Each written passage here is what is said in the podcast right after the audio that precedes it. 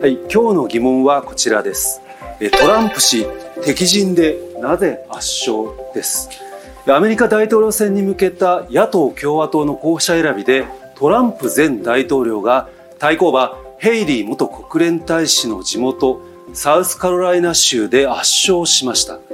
共和党の指名がほぼ確実になったトランプ氏敵はもうバイデン氏ただ一人というわけなんですね、はい、あの共和党を支持する方々の民意がこのようにこうトランプ大統領を圧勝に導いているということで、まあ、いろんな捉え方をする人がいるトランプ大統領のニュースですけれどもこれは事実として受け止めてこの後の様子を見守るというのが正しい姿勢なんじゃないでしょうかね。はい。でそこでですね今日のポイントはこちらです。本選に向け被害者ぶる作戦。それからアキレス腱もお金がかかりすぎです。あのなぜ敵陣で圧勝できたのかなんですけれども NBC によりますと今回の得票率はトランプ氏が59.8%そしてヘイリー氏は39.5%と大きく引き離して勝利しまして予備選の5連勝を果たしたんです。ね。でこのアメリカ南部サウスカロライナ州というのはヘイリー氏がかつて6年間知事を務めた地元でもあるんです。まあ、それでも共和党に保守的な考えを持つ人が増えている中でヘイリー氏よりは過激で分かりやすい政策を訴えたトランプ氏に票が流れた形ですでさらにトランプ氏こんな手も打っていました通り演説でトランプ氏が持ち上げた人たちなんですけれども共和党唯一の黒人上院議員ティム・スコット氏地元選出なんですけれどもなど実はもともとヘイリー氏に近い人たちだったんですけれどもこうした多くの地元議員がトランプ氏の支持に回ったんですね。まあ、ここまで圧勝の流れというのは予備選前の予想以上かなと思うんですけれども、もともとヘイリー氏に近い人たちさえもトランプ氏支持に回ってしまう、その理由というのはあるんでしょうか？まあ、まさにそこはその勝ちを続ける中で勝ち馬に乗ろうという流れがどんどん強まってくるということがあるんですよね。はい、で、あのアメリカメディアによりますとスコット議員はトランプ氏が副大統領候補に引き立てるのではとも囁かれています。あのスコット議員を味方につけるというのはトランプ氏にとってヘイリー陣営を切り崩すとともにもう一つ大きな狙いがありました。それは黒人票の獲得なんですね。これが今トランプ氏にとって欲しくてしょうがないものの一つなんですね。あのこんな発言もしています。これあの投票前日イベントに参加して自分と黒人は同じ立場だなどとアピールしたんです。その発言なんですけれどもあの自身がですね4つの刑事事件で起訴されたことについて黒人はこれまで差別されてきた。それが理由で私のことを好きでいてくれる。差別を受けているような視点で私を見ていると。まあ、独特の論理でこの共感を得ようとしたわけなんですね。でさらにアメリカメディアによると別の集会では最近獄中で死亡したロシアの反体制派の指導者であるナワリヌイ氏に自分を重ねて誇り高き反体制派としてきたと、まあ、自分も政治的な弾圧の被害者だというふうに主張しているんです。うんあの先ほど自分と黒人は同じ立場だという発言でこのナワリヌイ氏を引き合いに出すちょっとあの強引すぎるんじゃないかなと思うんですが狙いはどんなところにあるんでしょうか？はいその狙いなんですけれどもやっぱりこの今のままだと共和党の中では無敵であってもバイデン氏には勝てないかもと思ってるからなんです。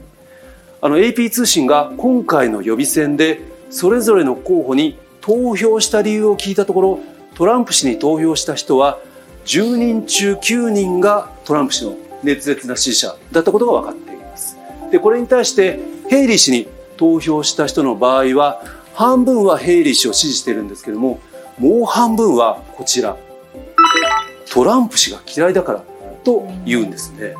つまりトランプ氏を今連勝させているのはもともとこうしたトランプ氏のことを大好きな人たちで批判的な人あるいはどちらでもない人という、まあ、トランプファン以外の人たちは取り込めてないという情勢が分かっているんです。まあ、でも大統領選の本選で戦いの鍵を握るのはこうしたどちらでもない無党派層と言われています。なので、あの先ほどの発言でも黒人などをこれまでトランプ氏の支持層ではなかった人々を味方につける狙いがあったと見られているんですね。ね、あの選挙というのは一票一票の積み重ねですから民意を反映するにはやはり選挙に行く一票を自分の責任で投じるということが大切だということはアメリカだけじゃなくて全世界もちろん日本もそうですけれども選挙の一票の大切さということをいろんな国の選挙からね私たちも見ておくべきだと思いますし今後もトランプ氏の連勝続いていくんでしょうかね。そうですね。まだあの、うん、本番の本戦までは道のりはあるわけなんですけどもそこであの今日2つ目のポイントなんですけどもアキレス腱もお金かかりすぎという点です、うん、あのトランプ氏今回の勝利を受けても心の中では穏やかじゃないという見方もあるんです。トランプ氏は予備選に勝利した後23分間演説を行ったんですけれどもその中で一言もヘイリー氏に触れませんでした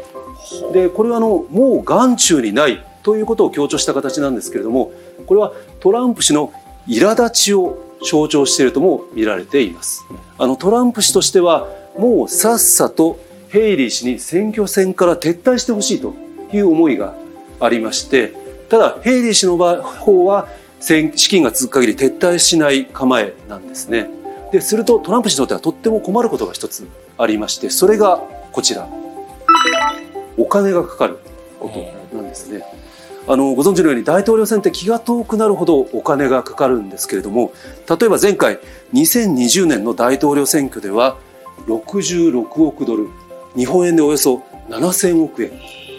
全体でかかったということなんです。でこれはあの CM とか選挙週間に使うためで、まあ、ここにジャブジャブと資金を投じれば投じるほど勝利に近づくという傾向もあります。まあ、だから早く共和党内の戦いを終えて本選にお金を取っておきたいところなんですね。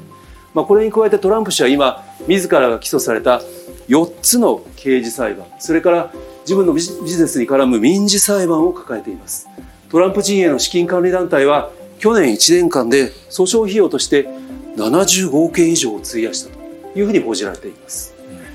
まあ、こうしたお金がですねこれから本選に臨むトランプ氏にボディーブローのように効いてくる可能性があるんですね。そうなんですね。でもこうしたお金の問題を抱えながらもトランプ氏が連勝している中で、ヘイリー氏が戦い続けるメリットはあるんですか？はい。あの一つはですね、トランプ氏が、まあ、この後刑事裁判などで有罪が相次いで、立候補を断念せざるを得ないケースがあるかもしれないということがあります。でもう一つはさらに4年後次の大統領選挙を見据えて自身が挑戦することを考えて知名度を上げておきたいと、そういう狙いもありそうなんですね。ねあのトランプさんでももう77歳ということでバイデンさんはもっと年上になっているわけですよね。まあ、次の大統領候補に名乗りを上げるためにも今のこの選挙戦を戦い続けることは大切なんだと